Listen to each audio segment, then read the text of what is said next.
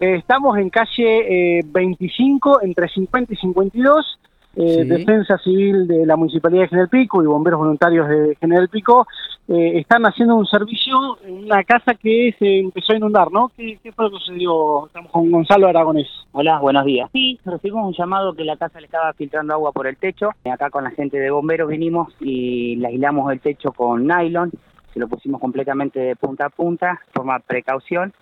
La gente del Servicio Social de Base ya está trabajando, ya esta familia recibió ayuda. No obstante, bueno, cuando pase el temporal este, va a volver a, a venir y, y ver lo que ha sucedido en el techo. ¿Era mucha la agua que el agua que estaba ca- cayendo dentro de la casa? No, no era mucho, pero bueno, de forma precaución, como tiene uno- unos niños chiquitos y el tema de la electricidad, eh, actuamos eh, inmediatamente para que no pasen mal al mayor.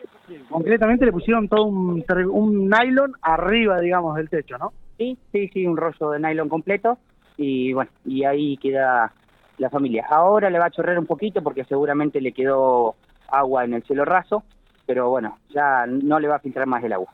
¿Hay alguna otra tarea que estén realizando en estos momentos con la lluvia?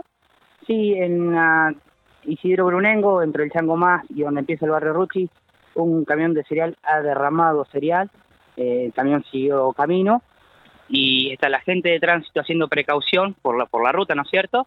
Y ahora con la gente bombero nos vamos a desplazar hacia allá a ver que si se puede limpiar o, o qué podemos hacer para que no sea tan peligroso para la ruta. Bien, ¿Alguna recomendación en estos casos de, de lluvia?